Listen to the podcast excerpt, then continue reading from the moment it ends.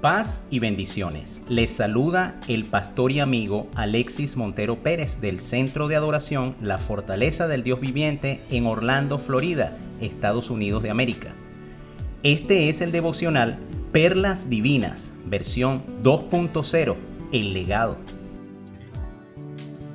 En cierta ocasión, una mujer le comentó a su marido, ¿qué sábanas tan sucias cuelga la vecina en el tendedero? Esa mujer no sabe lavar Quizás necesita un jabón nuevo. Ojalá pudiera ayudarla a lavar esas sábanas. A ver si así aprende a lavar. El marido la miró sin decir palabra alguna. Cada dos o tres días la mujer repetía su discurso, viendo a través de la ventana cómo tendía la ropa a su vecina. Al mes, la mujer se sorprendió al ver a la vecina tender las sábanas blancas como nuevas inmaculadas.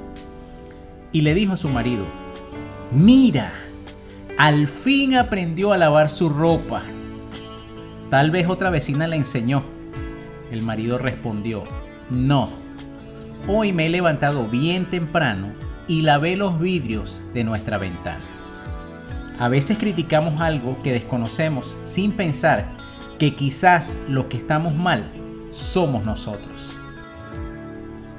La palabra de Dios dice en Mateo 6, 22 y 23 que la lámpara del cuerpo es el ojo. Por eso, si tu ojo está sano, todo tu cuerpo estará lleno de luz. Pero si tu ojo está malo, todo tu cuerpo estará lleno de oscuridad. Así que si la luz que hay en ti es oscuridad, cuán grande será la oscuridad. Por otro lado, el apóstol Pablo en su carta dirigida a Tito, en el capítulo 1, versículo 15, nos dice que todas las cosas son puras para los puros, mas para los corrompidos e incrédulos nada les es puro, pues hasta su mente y su conciencia están corrompidas. Tal vez nosotros por heridas que hemos sufrido en el pasado, por decepciones que hemos llevado. Cuando vemos a las personas que tienen una necesidad y nos piden ayuda, muchas veces nosotros no creemos en esa necesidad y juzgamos a las personas como que nos quieren engañar por el simple hecho que anteriormente nosotros fuimos engañados. Eso sucede mucho, por ejemplo, cuando vemos a alguien pidiendo en la calle.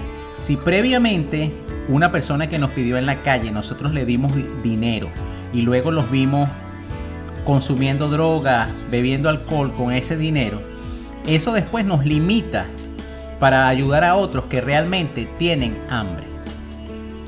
Tendemos a ser muy rápidos para juzgar, sin ponernos en los zapatos de la otra persona. Cuando tenemos nosotros la necesidad, sí queremos que todos nos entiendan pero cuando es el otro el que tiene la necesidad, nosotros no lo entendemos porque estamos viendo con unos cristales que están sucios. Tenemos que pedirle a Dios que nos ayude a limpiar nuestra mirada, a poder ver a las otras personas con los ojos del amor, con los ojos del servicio. Amar es dar sin esperar nada a cambio. Amar es servir. Por eso Jesús cuando caminó entre nosotros en la tierra, Él vino fue a servir y no a ser servido, porque nos vino a dar una gran lección. Nos vino a dar una lección que cuando nosotros amamos a alguien, tenemos que servirle. Y eso comienza en nuestra casa, comienza sirviéndole a nuestro cónyuge, sirviéndole a nuestros hijos, sirviéndole a nuestros padres, sirviéndole a nuestros hermanos, y luego lo vamos expandiendo hacia afuera, hacia los vecinos, la comunidad, y así podremos lograr que nuestro entorno cambie. Tenemos que quitarnos el egoísmo, tenemos que quitarnos ese deseo de satisfacer solamente nuestras necesidades y comenzar a ayudar a los demás. Nuestros ojos naturales tienen muchos problemas de visión. Para poder ver las cosas como Dios las ve, necesitamos ponernos los lentes de Dios.